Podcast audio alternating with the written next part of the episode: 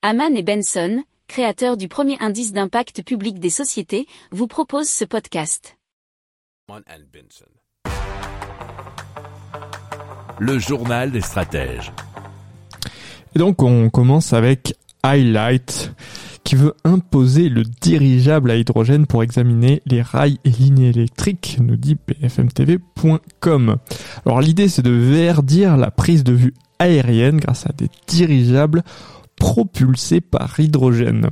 Highlight vise ainsi donc les opérateurs d'infrastructure. L'objectif, c'est de pouvoir rapidement repérer un défaut long d'un rail, d'une ligne électrique ou d'un pipeline en parcourant bien sûr plusieurs centaines de kilomètres.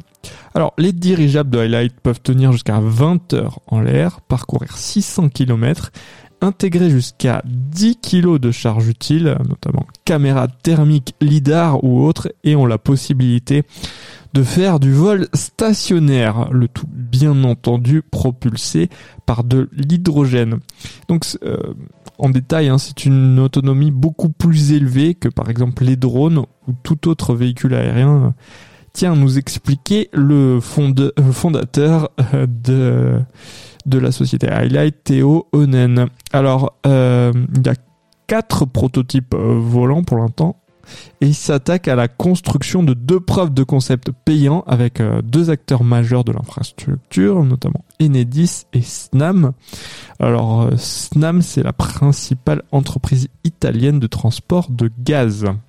Si vous aimez cette revue de presse, vous pouvez euh, vous abonner gratuitement à notre newsletter qui s'appelle La lettre des stratèges, LLDS, qui relate, et cela gratuitement, hein, du lundi au vendredi, l'actualité économique, technologique, énergétique, mais aussi de l'hydrogène, et puis de tout ce qu'on trouvera super intéressant pour votre vie. Pour approfondir ces sujets, abonnez-vous à la newsletter de Haman et Benson, et écoutez nos autres podcasts, que vous retrouverez dans les notes de l'émission ou sur notre site internet.